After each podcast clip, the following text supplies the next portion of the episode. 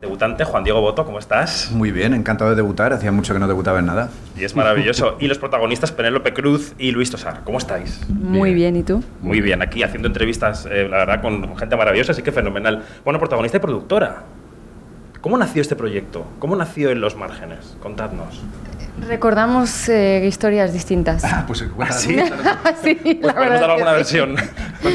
No, es que él tiene este recuerdo de que yo le hablé del tema, ¿no? De por qué no escribes algo para hacer los dos juntos, algo para, para cine, para interpretar los dos juntos. Eh, a la salida de, del teatro, de la primera función que él hizo con Mencheta Sí. y que él había escrito y que a mí me encantó, Un trozo invisible de este mundo. me encantó, pero yo no recuerdo haberlo hablado ahí. Yo recuerdo haber hablado de este tema en mi casa, un día, una mañana, y, y es curioso que realmente los dos estamos convencidos de que fue tú en el teatro y yo en mi casa. Y quizá lo- yo lo recuerdo mal porque luego cuando volvimos a hablar, cuando tú me diste la primera versión del guion, ahí mi recuerdo es que yo le dije, esto es una maravilla y lo tienes que dirigir tú, no lo puedes dar a nadie. Es tuyo 100%. Eso sí fue en Eso mi sí fue- casa. sí, sí, eso fue en tu casa. Entonces puede que él tenga razón con la primera mitad de la historia. ¿De dónde nació la inquietud de escribir este guion con, con Olga, eh, Juan? Bueno, como cuenta Penélope, ella me propone escribir algo para que hiciéramos juntos. eh, ella me sugiere una historia de celos. Yo intenté escribir una historia de celos. Lo que me salió fue una pareja que discute por una cuestión de celos la noche antes de su desahucio. Una cosa que escribí así sin pensar. Eh, la historia de celos no funcionaba muy bien, pero la historia de una pareja la noche antes de su desahucio me interesó. Entonces, a partir de ahí, eh, le comenté a Olga, le dije, tengo esta idea. Entonces ella me presentó un montón de gente, de asambleas de vivienda, de gente que estaba en exclusión social, de gente, trabajadoras y trabajadores sociales, abogados. Y a partir de ahí empezamos a investigar en todo este mundo y en toda esta historia, que ella al principio me introdujo en, en todo este mundo. Y luego, bueno, fui escribiendo y fuimos eh, estructurando esa historia y cuando tuvimos algo, como contaba Penélope, cuando tuvimos algo mínimamente decente, pues se lo presenté y dije, bueno, los celos no mucho, pero esto, mira a ver si te... Y fue cuando me dijo, esto lo tienes que dirigir tú y lo vamos ya a era hacer. una, una maravilla de guion. Que es una maravilla. Se pone a escribir una historia de celos, pero claro, es antes de un desahucio. Es que Juan Claro, no sí, puede es evitar. un poco perverso. ¿Cómo es ponerse en manos de un debutante que no lo es en absoluto? Puede ser debutante en cuanto a alguna faceta técnica, pero en la profesión desde luego no lo es, Luis. Eh, fácil, como puedes imaginar, como es un debutante en sui generis, por así decirlo. Eh, fu- eh, tuvimos la suerte además de poder hacer una cosita mínima un, un tiempo antes con, con Lu, con Luisa Mayol y en el, en el tiempo de confinamiento todavía, en Relatos Confinados, una cosa que escribió Juan y que dirigió eh, a distancia, todo fue telepático prácticamente. Y entonces tuvimos esa pequeña experiencia de, de- de trabajo juntos antes de meternos en, en los márgenes. Pero la verdad es que la experiencia con Juan en los márgenes fue una absoluta delicia. Lo comentábamos ayer. Yo aún todavía no he descifrado muy bien cuál es su manera de dirigir actores, porque es tan delicada, tan, tan suave, tan sutil y tan y tan orgánica con todo lo que está ocurriendo allí, por heavy, por emocionalmente eh, extremo que sea, eh, fue una delicia ese rodaje. Fue de, de los rodajes, eh, en, en- en mi experiencia, de los más tranquilos, de los, de los más fluidos, de los más sensibles también con el material que se estaba tratando. Con lo cual no tengo más que palabras maravillosas para este hombre, que es un portento de la naturaleza. porque Además es guapo el cabrón. Sí, es lo que tiene. Eh, Penélope, Juan, eh, ¿dónde, ¿dónde acaba el arte? ¿Dónde acaba el, el- el hacer una película para el disfrute de la gente? ¿Y dónde empieza el, co- el- el conformar algo para intentar sembrar una semilla en la sociedad y en la cabeza de quien va al cine? ¿Está esa intención en producir una película así, en dirigirla?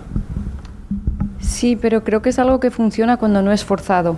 O sea, no era parte del plan, vamos a hacer una película que cambie el mundo.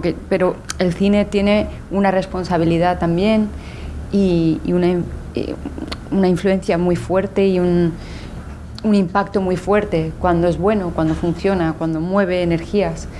Eh, pero creo que es algo que nunca se podría manipular o, fo- o forzar.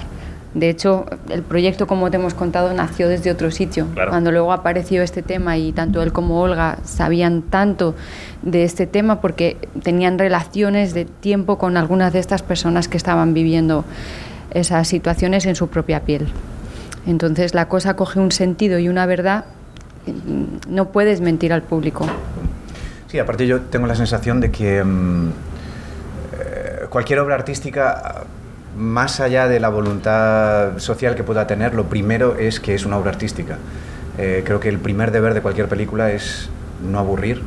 El primer deber de cualquier película es mantener eh, la atención y el interés del público. O sea, primero se debe al hecho de que es una obra artística, que tiene que resultar interesante como obra artística. Si más allá eh, tiene esa capacidad de emocionarte o de hacerte conocer realidades que desconoces, mejor aún, pero no puede abandonar su condición de película. Mm. Oye, me gustaría preguntarte también por cómo es Juan como director, cómo fue la relación en el set, qué tipo de director es, cómo se relacionaba contigo, Penélope, porque lo ha contado antes Luis y decía, déspota, no, no entiendo la magia, ¿no? Cuéntanos la magia, ¿cómo fue contigo?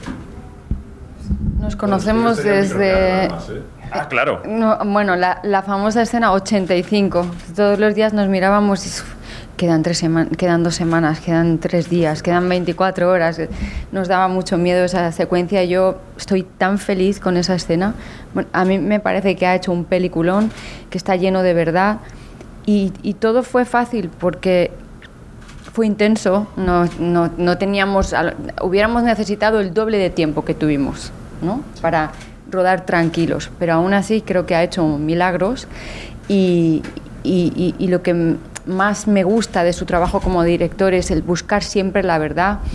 Eh, no hay ningún truco, no hay trampas y, eso es lo que también consigue de, todos nosotros y que lleva de la mano por ahí. En nuestro caso, a era imposible no estar tranquilos juntos, nos miramos a los ojos, sabemos lo que el otro está pensando porque nos conocemos desde los 13, 14 años. Madre mía.